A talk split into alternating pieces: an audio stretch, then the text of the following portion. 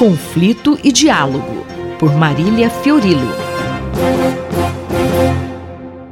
Professora Marília Fiorilo, qual o seu parecer sobre esses últimos acontecimentos na Rússia, hein?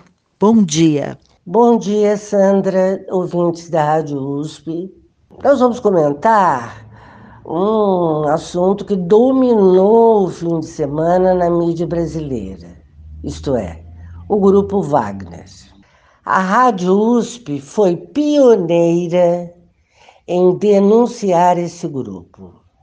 Em nossa coluna Conflito e Diálogo, fizemos sete ou oito podcasts a respeito e muitas das informações agora veiculadas, como a, bi a biografia de Prigogine, a sua atuação a serviço do Kremlin na exploração de riquezas minerais e petróleo, especialmente na África, a sua composição, isto é, as suas fileiras formadas por assassinos que receberam indulto para juntar-se aos mercenários na guerra, no ataque à Ucrânia, enfim, vários detalhes que apareceram na mídia brasileira deste fim de semana podem ser revistos nessas colunas que fizemos durante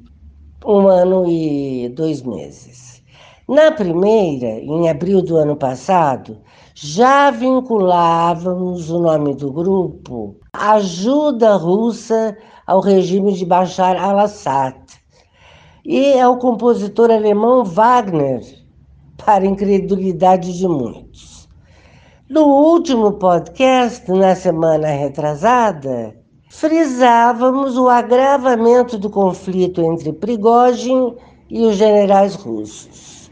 Tendo acompanhado de tão perto e há tanto tempo esse grupo infame, só podemos ter uma certeza. Professora Marília Fiorilo, que certeza é essa? Dá para fazer alguma previsão para os próximos dias? A de que é impossível fazer qualquer previsão sobre os desdobramentos desse motim.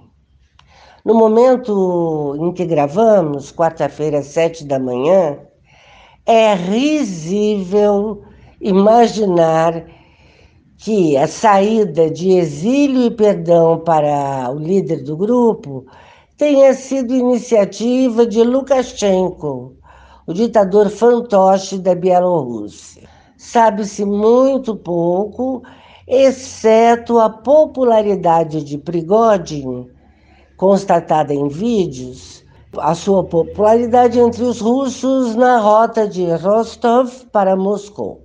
É bom lembrar que Putin, o padrinho do grupo, continua a precisar deles, assim como Prigogine continua a necessitar de Putin. O ditador russo não pode prescindir desse grupo, que foi o responsável pelas poucas vitórias em território ucraniano e que, por ser terceirizado, exime o regime russo de inúmeros crimes de guerra. E Prigogine não pode se divorciar abruptamente de Putin, já que é financiado por ele e alguns oligarcas russos para atividades pouco lícitas e muito lucrativas na África. Eu sou Sandra Capomatto e ouvimos a professora Marília Fiorello. Conflito e Diálogo, por Marília Fiorilo.